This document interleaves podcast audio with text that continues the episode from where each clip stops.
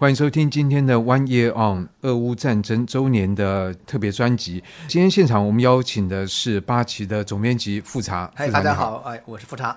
那我想大家对于富察透过我们的节目，还有透过他出版的书，其实都知道他的真是能言善道，很多的议题都可以表达非常清楚。是是，这样讲我不敢讲话了。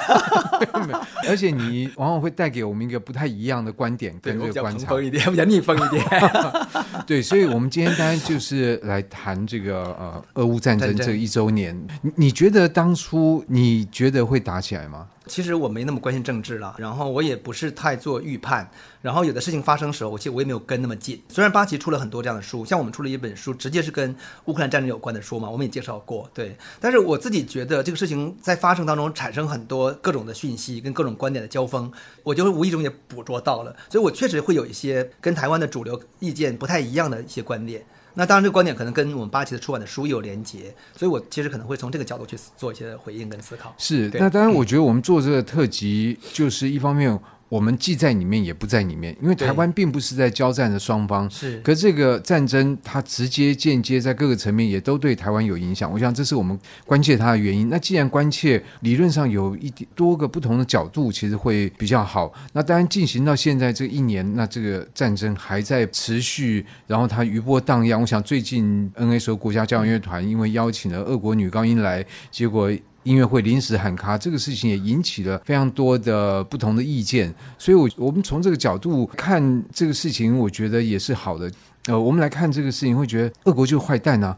那跟坏蛋在一起，就是坏蛋的朋友。支持坏蛋的一定也是坏蛋。对，我们就不要支持那个坏蛋的朋友，我们不要跟他做朋友。那当然，这种黑白二分的，对，就是太道德套到被道德绑架了。我觉得，是像你觉得你刚才像我们刚才聊到那个俄俄罗斯的女高音嘛，台湾的国家交响乐团要请她来，结果在请她来的前几天突然反悔。第一反应就是说，哎，第一个。你不是已经签了约要请人来吗？这有合约嘛？合约精神是吧？对呀、啊，我觉得从契约来说，你不你不该违约，因为你违约，你拿的是你违约的金是纳税人的钱。这个我从台湾或者别人捐的钱啊，或者别人捐的钱，这个就不合理。第二是说，其实我觉得就是他固然支持普丁，固然他是曾经支持、啊、曾经支持普丁。我们不知道，就是他其实我觉得这上面有点磨人。他可能在这战争之前，他也表达了他作为一个俄国人对于自家领导人的这个支持。但战争开始之后，我想他大概。言论也有点磨人，但是后来他也的确表达了好像他对于这个战争的不认同的态度，嗯嗯，所以某个方面从非俄国的角度来看，他。反悔了，悔过了，好，这样子这样。其实这里面背后，我觉得是涉及到就是两种主义的交锋，一种就是现实主义，一种是自由主义。我们从自由主义、从民主、从自由、人权这些基本概念出发，一定觉得说应该谴责战争，即便是普丁是我的呃比较好的朋友或者有特别关系，我要谴责你，对不对？可是从现实来看，人有很多现实人情的运作考量。我的朋友做了坏事，我到底该不该说他呢？哈，这是我们回到正常人的逻辑去思考，一定会有这个情况吗？你说的不对，可是你就是在现实当中，你就会觉得说这个有点两难，这是第一。其二是这个现实的这个是非曲直，一定也是各说各话的。就是我们拿一套标准，就是自由、人权、民主的标准来衡量这件事情，会不会是唯一的结论呢？我觉得这个东西值得思考。所以其实我觉得这就是现实主义跟自由主义两种不同观点的交锋的。对，而且我觉得这不是只有两种观点，因为如果大家可以看左岸出版的《自由主义》啊，里面其实就指出了自自由主义有非常非常多种。那当然，liberal 这个或者讲究自由这件事情，可能从法国大革命或。之前从西班牙再开始提，但是我们也不要忘记，也有人说自由有多少坏事是借着你的名而而行，对而行，对对。再加上就是说，我们会觉得，哎，我们就是为了争自由，那多少战争又是在这样的一个诉求底下产生的？对呀，对呀。自由主义曾经带来很多战争，没错。像那个八旗出版的，就是米尔斯海默的大幻象，他就是站在现实主义的角度去批判批判自由主义，这个就是非常逆风的一套一本书。会很逆风吗？会很逆风。可是现实主义，它就是一个国际运作的实际上的。法则对，或者所以他就分析说，为什么这个他书名叫《大幻象》？他谈的就是说，从呃冷战结束以后，就是一九八九、一九九零前后，冷战结束以后，美国变成一种自由主义霸权，因为这个世界变成一个基本基本是单极的世界了嘛。中国还没有崛起，苏联已经是已经是把瓦解掉了，所以美国变老大了嘛。所以他就开始推行他的自由主义霸权。那么他总结说，其实在他推行自由主义霸权的三十年当中，到现在为止嘛，他说其实美国打了七场战争，平均每三年就就有两年在打仗。就那个概率是非常高的、哦欸，那非常高哎，非常高，并没有说共产主义垮台了，这世界就一片对和平祥和，对，所以他说民主和平论这个观点，他觉得他他是反驳，因为可是我们都觉得对呀、啊，民主带来和平啊，因为民主尊重人权呐、啊，对不对？所以这个世界是更好的一个美更美好的世界嘛，我们都会这样想问题。我们台湾的这个舆论环境也是这样笼罩在这个体系当中。哎，可是我们如果说不管美国，那以台湾来讲，对我们可能接受了民主自由的价值，的确在这个之后，我们自己本身没有涉入战争，所以我们享受到和平。对。从台湾自身而言是如此，可是恰恰是这样一种论述当中，它导致了中国的崛起嘛，然后让中国的威胁台湾，然后从而让美国现在又必须去思考说，他这种自由主义霸权是不是失败的？什么叫自由主义霸权？就是说他认为全世界可以推行民主自由嘛，所以你没有不自由的自由。对，他也希望曾经也向中国去推广这个东西，可是他失败了嘛？也就是说，世界并不是按照他一厢情愿的想象去运作的，这就是自由主义霸权最值得反思的地方。所以这本书他就探讨说，自由主义。呃，国族主义跟现实主义这三种非常抽象的理论，哈，这本书是一本理论书，但是他自己说他的励志就是讲大白话，然后呢，不是讲高来高去的，就讲理论，所以他力争让这本书就是大家都看得懂。啊，他也做了好多这个读书工作坊，去探讨就是他的理论怎么描述，让人家能够看懂。所以，他其实是很好懂的一本理论书。那这本书跟我们现在就要谈的，比如说俄乌战争，你觉得有什么关联呢？有关系，因为这本书就是在作者就是在二零一五年哈，那个俄乌战争还没有真正开打的时候，他就讲了一句话。那等于已经在这个广场革命之后。对，他说那时候北约在东扩。就是北约东扩这个概念呢，俄罗斯是反不反反对的嘛，对不对？那我们从民主自由的角度而言，认为北约应该东扩嘛。事实上，北约东扩引起一些一系列连锁反应，然后基于现实主义的逻辑判断，所以这个作者米尔斯海默就说，北约东扩一定会引起普京反击，一定会产生这个乌克兰跟。那那时候其他人怎么反应呢？当时当然你这个乱讲，不可能的。当时你想想看，你站在自由主义的角度看，怎么可以？这这是胡说八道吗？你这就是为当权、为这个霸权做粉饰，为这个维权主义做做掩护。所以，梅尔斯海默这个人，他本身他的理论在中国官方是受欢迎的，中国官方欢迎他的理论，霸权世界现实主义的这个理论，实际上是就比拳头。就比拳头嘛，其实中国是认同这个理论的，但是作者他并不是反对民主自由，他是告诉说你要认清现实，认清现实，而且他认为说这个自由民主这种价值本身，它基于人性来说，它本身是脆弱的，就是说当然它是好的，经不起考验，应该讲经不起考验。他有个理论哈，就是说他这个自由主义霸权理论，他是他说我们他说人性才是重点，这个书有有一章就谈人性才是重点。他说什么意思呢？他说首先我问问你们，就人的本质来说，人是什么？他说：“人是一个社会性的动物，还是一个单独的个体？”他思考问题啊。那我先问你，你说人是一个社会性动物，还是一个单独的个体？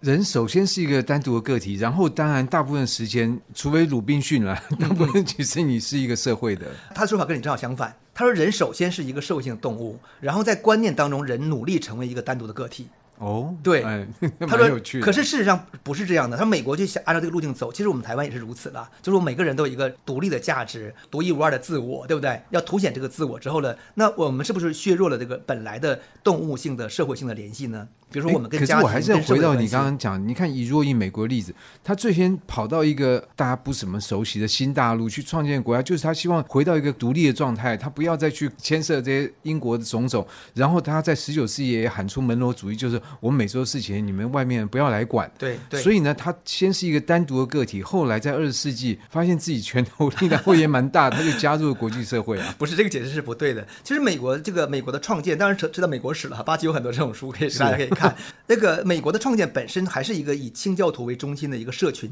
就是美国的社群跟共和观念是远远大于美国的个人主义的观念的。所以说，美国的建国精神里面，了解一个是共和主义，一个是个人主义。不过你刚刚讲这个是我们不同的层次，就是你就清教徒来讲，它是一个 community，可这个 community 做一个群体来讲，它又是一个我们把它看成个体，所以它脱离了原来的英国脉络，跑到美洲去了。嗯嗯、对，这么讲当然也是可以的哈。我们回到这个哲学层次，就他谈到人的本质的时候，他就问的问第一个问题是这个嘛？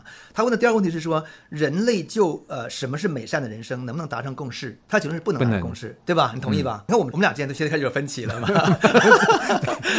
要达到共识太困难，太困难了。台湾内部的政治分歧，蓝绿这个什么这个这个哈，这个本省外省，然后这个总而言之就是不可能达成共识嘛。他说这是本质是人性。你看我们连肉粽不是都要分吗？对呀、啊，所以他就说，他说国家只要在陷入这个战争的这个窘迫的时候呢，他说很快就会忘记敌人也有人性。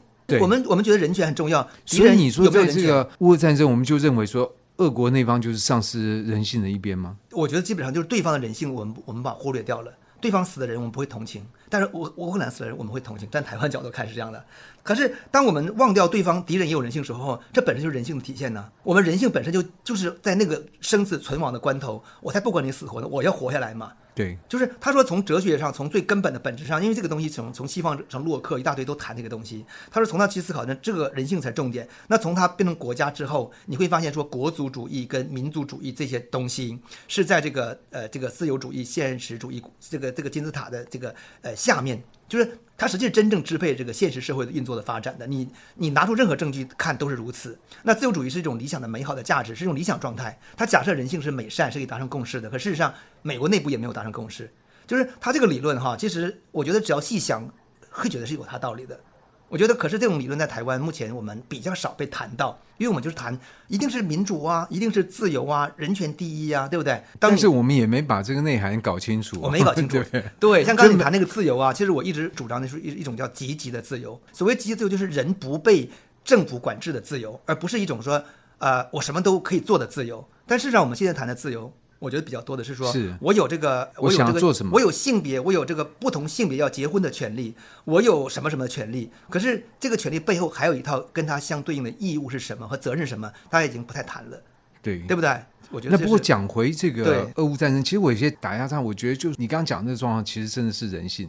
你知道以前我们在做这个救生员的训练的时候，就被告诫说，人掉下去你不要急着去救。先等他喝几口水，没有力气，你再救他。为什么呢？因为这时候你去救他，他还能活动。你虽然去救他，他一定是拽着你，然后把你往把你拉下往下踩。对对对，对，所以这是人性，是人性。因为我要活啊。对，所以国家也有这个人性，就是说国家的最根本问题就是实际上是一个民族民族主义的问题。他说他就分析哈，他说我们虽然不喜欢，可是近一百多年以来，这个国家就是由帝国、由公国、由各种邦国这种东西变成一个民族国家为主的一个国家，一个一个国际体系，而且里面有。好的制度，比如说民主自由，他不是反对民主自由哈，我们必须讲清楚。也有就是采用威权的非常专制的这个制度。他说这个就是现实的一个情况嘛。那么我们在现实当中该如何如何如何运作呢？他觉得我们千万不要忘记忘记现实主义的最根本的逻辑。哎，其实听到现在，我觉得我都还被说服了吗？蛮顺风的，没有 逆风，没有逆风哈。我觉得没有。我觉得台湾比较少谈这个东西，比如像台湾谈现在，比如台湾现在台湾台湾台湾的危机哈，说啊、呃，这个下一个乌克兰下一个就是台湾是吧？什么的类似的概念，就是他即使是把自己假设到说美国就是要帮我，所以台湾内部会有一一种观念是说，美国到底会不会帮我？美国会怎么怎么样？美国到底有没有在帮乌克兰？你看那个北约国家德国、法国好像对乌克兰也都是又想帮又不敢帮，那个感觉就是觉得是不是？就我们都会有这样的一个舆舆论嘛。可是问题，按照作者想法，就是说，你台湾自己先救自己啊。就是美国要帮要不要帮你是另外一回事情。其实我觉得这个想法，慢慢大家也知道嘛。现在就是就是说，你不要一昧有一种幻想，觉得美国会来怎么样的来帮他，绝对不会把自己涉入一个世界大战之中嘛。对，如果我们是美国，我们为了一个为澎湖好了，要开打一个世界大战。嗯那对呀、啊，大家也不会愿意啊。其实，所以这个作者在这边这这本书是他的写的收尾书，是二零一七年前后。他最后一本书，他就谈到说，其实川普的出现，他本身就是美国的现实主义再次回来了。就是自由主义霸权运行了三十年，从克林顿到小布希到奥巴马，就是虽然他们当中也有一些想觉得不太对的，可是整个原则就是在推行这个往外推行那个霸权嘛。那可是到了川普时代，他就发现说，其实已经完全改过来了。拜登也在延续这个川普的这个政策，就是你自由主义霸权，你维。吃不下去了吗？你觉得它美很美好，可现实、就是、所以他认为这是一个幻象，这个自由的、这个、大幻象，就这个东西，就是自由的幻象。嗯、最终最深刻的部分就是，就是说，我觉得我们如果谈哲学，就是真的，人类包括我们在内，都是都不要把那个自由当成一个可以当饭吃的东西。其实人类在那个某种某种特定时刻是不要是不在乎它的。自由其实需要很多的前提啊。对。不过我们就再次讲回这个战争，那这个作者他对于。俄乌这个冲突，预言这个俄乌冲突，他对于比如说俄国他怎么去看待呢？他一定显然也认为俄国一定是呃出兵有理，所以他觉得这个是合乎现实主义的立场。对，所以从二零一呃一五年时期，他是确实是这样看的，就是说基本上你你这个。东扩一定会导致俄罗斯的反击，但俄罗斯反击他当然不认同这个东东西，可是他觉得他必须尊重，这是一个现实主义逻辑的运作。因为俄乌战争，说实话跟美国跟他个人也是没有具体的关系的嘛，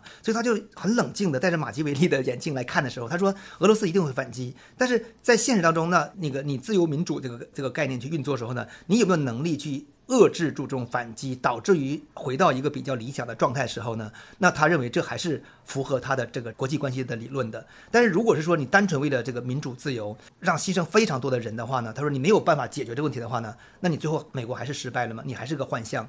那现在是不是幻象？我们不知道。我目前看这个一周年，这个这个乌克兰战争一周年的情况，是双方处于焦灼状态当中，而且乌克兰稍微占有优势。那这里边包括俄罗斯内部的这个政治演变、经济支撑能力，包括呃普丁的民意，有很多因素在起作用。这些东西在作者眼中看来都是现实主义的变化，就是现实主义是追求变化的，就是说当情况不一样的时候呢，我必须也去变化。但自由主义和就是他就是我就是你觉得不太变，可变自由主义也变出很多种不同的自由主义。啊、那当然，就是说他自由主义是强调就是你看，因为我们讲自由跟民主这个东西，其实就是一个最抽象的美好价值嘛，对不对？可是我们现在把它认为是普世价值，是普世价值。对，他不反对这个东西，但是他认为这个东西不是灵丹妙药，不是唯一的东西。就是我觉得这是作者我们必须帮他讲话的地方。对，不过我觉得你讲这个现实主义立场，嗯、我们还是可以回到一个比如历史的脉络，因为历史脉络的轨迹，它往往为为什么老是是往这方面走，它一定。有它现实的因素，然后我觉得以俄罗斯的发展，你看最先彼得大帝他当然就开了一个城，就叫做圣彼得堡。圣彼得堡，那那圣彼得堡就表示就是说。俄罗斯在一个那么北边冰封的地方，他非得找出路不可。对。但是那个时候的南边事实上有鄂图曼土耳其帝国，所以他不会往南边去走。没错。他就是找圣彼得堡，然后走波罗的海出去。但是在他之后，比如说继承这个政策的凯瑟琳大帝，嗯、那他就已经往南扩。这个往南扩往黑海，这个是俄罗斯几百年来的基本国策。乌克兰就是首当其冲，就不是门户嘛，哈，往南去的门户嘛。可是我觉得俄俄罗斯在往那个往西扩的时候，那个本身是正确是对的。为什么呢？因为西边的技术跟观念是先进的，所以你会看到说，他在在圣彼得堡打开这个出海口的话，他其实绕过了原来就是今天的波兰那一带的出海口嘛，因为以前他是波兰跟这个俄罗斯的关系是那也是非常复杂的嘛哈，那他等于说单独绕开它，然后通过一个出海口。其实我觉得那个时刻的俄罗斯就是所谓被称为是西化的俄罗斯，也是他最强盛的时代。那等他掌握这个技术跟力量之后呢，他往东边走，往远东走，往南边走的话呢，他其实在消耗这些资源。这本身俄罗斯成就一个帝国来维持它这样一个。国内的精英集体的一个一个需求，这个本身实际是在我看来其实际是错的。就是俄罗斯可以不要成为一个帝国，它本身就变成小国家就好了。可是它成为一个帝，就是但这个就偏偏不是现实状况。对，它不是现实状况。对，现实当中就是说，实际上等于说是他用农奴制，用各种因素，然后利用远东空旷无无人的这个地带，他透过他的技术，他成为一个帝国。可是维系这个帝国之后呢，他就必然在他是东还是西之间还是拉扯。那乌克兰恰恰在中间，因为乌克兰的本质上是很西方的一个国家，但是它在纯西欧的国家当中，它是很东方的国家。就是我们这样哈，夹在夹缝中间。对，其实夹在中中打夹缝当中。所以在这个情况下，就是从二战以后所形成的现实。主义的地缘政治的势力范围，你乌克兰就是俄罗斯的这个地缘范围，你北约是不能碰的。所以我会觉得，以米米尔斯海默的观点，他认为他不是说认为说乌克兰就是不对，我俄罗斯就是对的，西方犯了错误。他意思说，你的错误在于说你应该遵循现实主义逻辑，你先尊重对方，也是一个有拥有能力的对手。然后呢，你要慢慢的用时间来解决问题，就是这就是保守派的观点呢、我觉得像梅尔斯海默本身一定是保守主义者，他谈到人性，人性是什么时候，就是保守主义的观点了。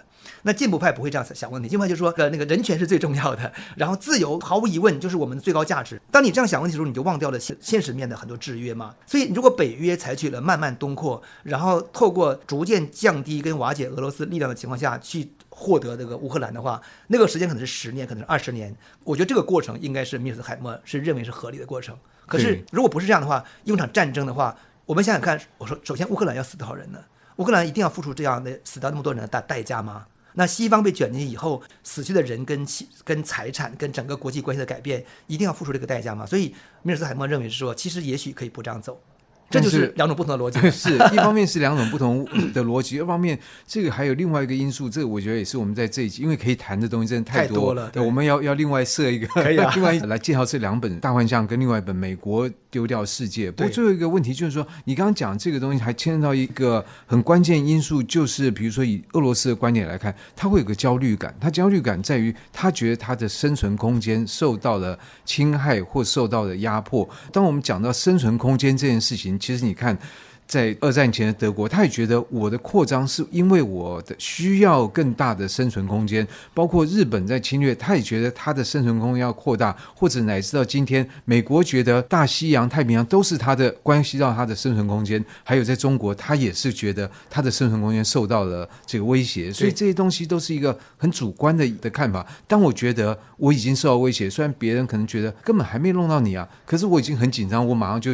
先发制人，采取行动了。对，其实我觉得这个生存空间就是跟我觉得这个真的是我我们拿个人去比喻，当一个陌生人靠近你的时候，或者你你家的院子的时候突然来了一个陌生人的时候，你会本能的说：“哎，你是谁？你在干嘛？”你你不要说进到院子，搞不好进到门口，转到巷子里面已经开始开始紧张了嘛。所以像美国有枪的人，就马上枪就拿出来了嘛，对不对？对。但亚洲社会是一个无兵的社会，我们就可能还不是这样运作。可是我觉得那是人的本能，变成国家也是如此。所以这个部分，我觉得我们比较少谈，或者我们忽略了俄罗斯那种紧张关关系，因为你要想。想看俄罗斯当年是一个大的帝国嘛？那我的势力范围是这么大。虽然现在我我没落了，可是我还是拥有这个势力范围。乌克兰当年那个小老弟，尤尤其包括乌东地区的那个复杂的关系，它本身里面是很蛮纠缠的。那面对这样一个很现实的情况下，我们该如何去解决问题？简单说，你就是要被我呃踩在脚下，怎么怎么样吗？哈，如果是当然能这样能解决问题的话，如果真的能这样一招毙命的话，其实。